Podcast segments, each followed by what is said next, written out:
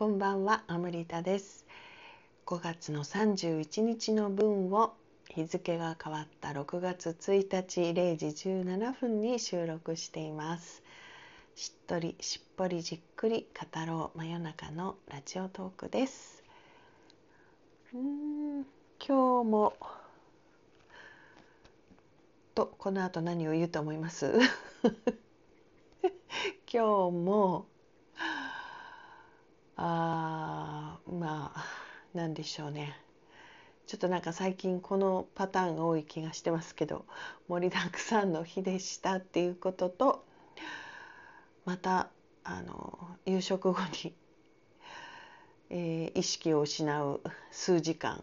がありました。でもね5月31日2020年の5月31日多分忘れない日になったって気がします。朝活 AFP の話はねもうラジオトークで何回もしてますけど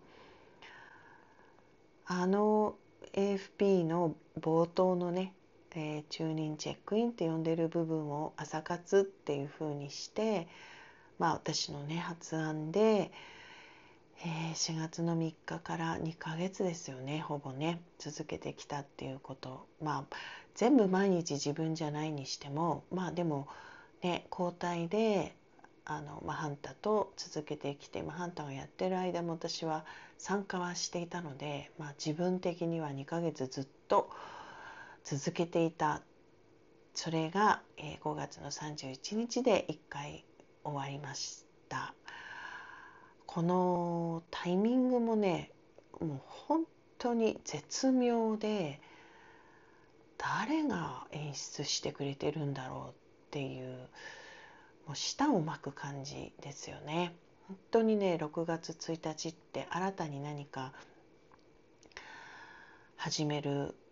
ね、決心をされたりしてる人たちも多いですしね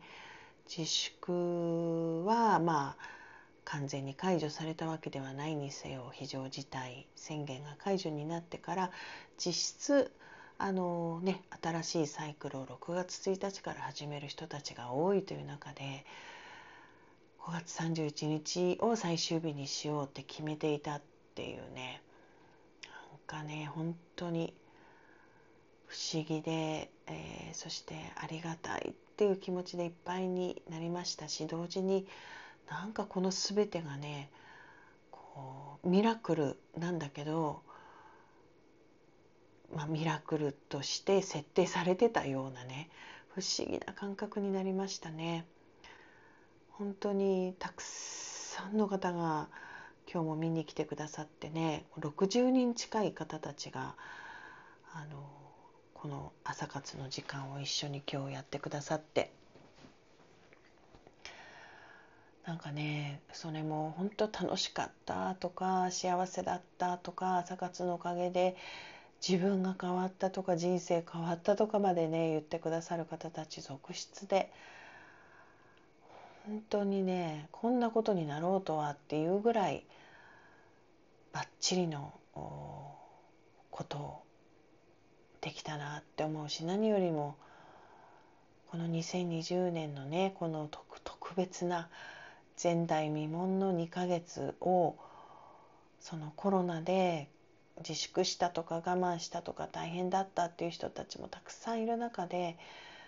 一緒にねこれをすることであの楽しかったって言えるような時間を持てた人たちがいて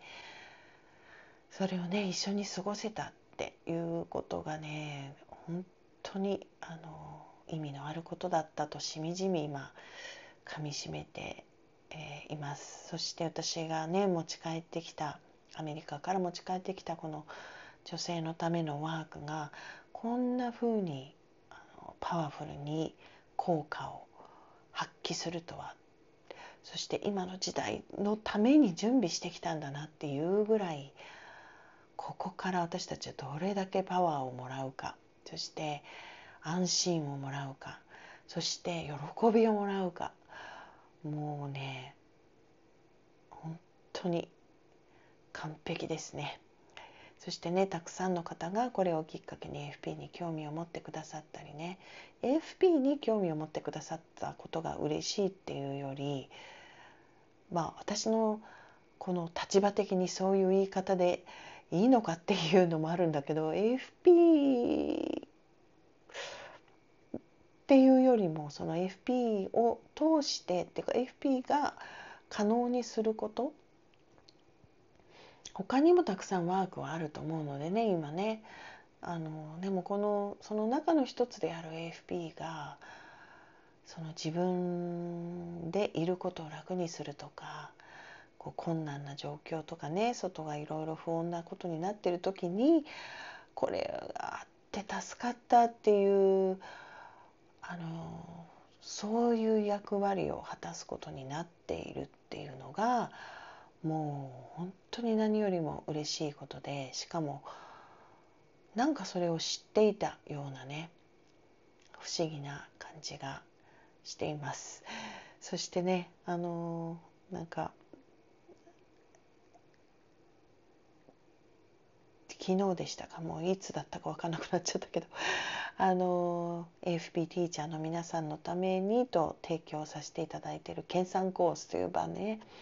これもねほぼほぼこれから毎週やっていくわけなんですけどでもでそこにあのちょっと内容を文字起こししましょうかっていう手を差し伸べてくださる、ね、参加者の方たちそしてそれをやることでよりね理解が深まるし学びになるからっていうことであの申し出てくださったっていうねあの方たちがいらっしゃったりとかでもそれをねあの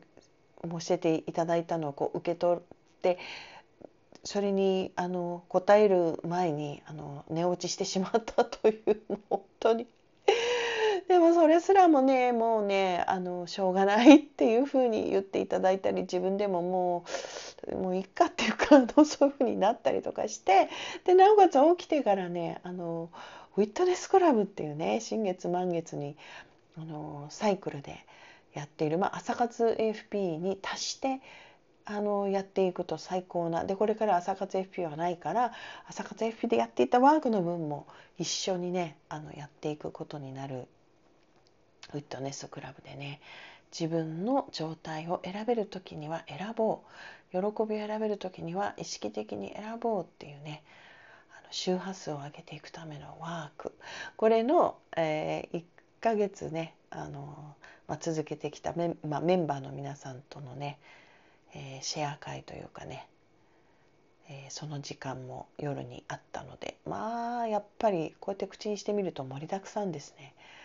私自身が盛りだくさんっていうのもあるけど参加してらっしゃる方たちも今もう急にオンラインでいろんなことがシェアされ始めたからなんかそれを考えちゃうんだよねみんなすごいあのパンパンだよね。この時代にっていうかこのオンライン化の波をね楽しもうって決めてる人たちにとってはまあ、楽しめないでお仕事で無理やりやらなきゃいけないってやってる人たちもいらっしゃるんでしょうけれどもねあのそんなわけで AFP をやっていると楽しむっていうことを動機にやるからそういう意味でもパンパンですよね。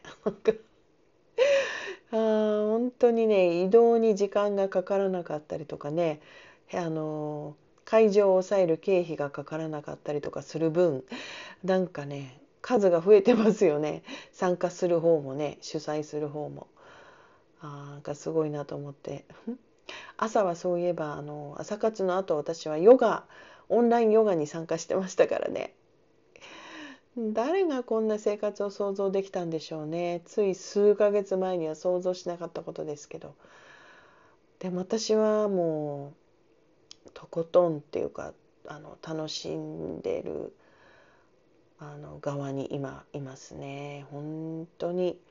ありがたいですね。体の調子もいいしね。これだけ家にいて、まあ、パソコンとかオンラインとかでやってるにもかかわらず腰痛になってないですしね。これもしかしてちょっとまた出かけ始めたらね電車に乗ったりとかしたらまた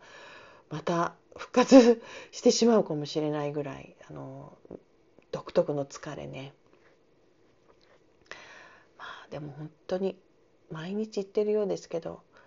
面白い時代に生きてます。本当に人生の終盤に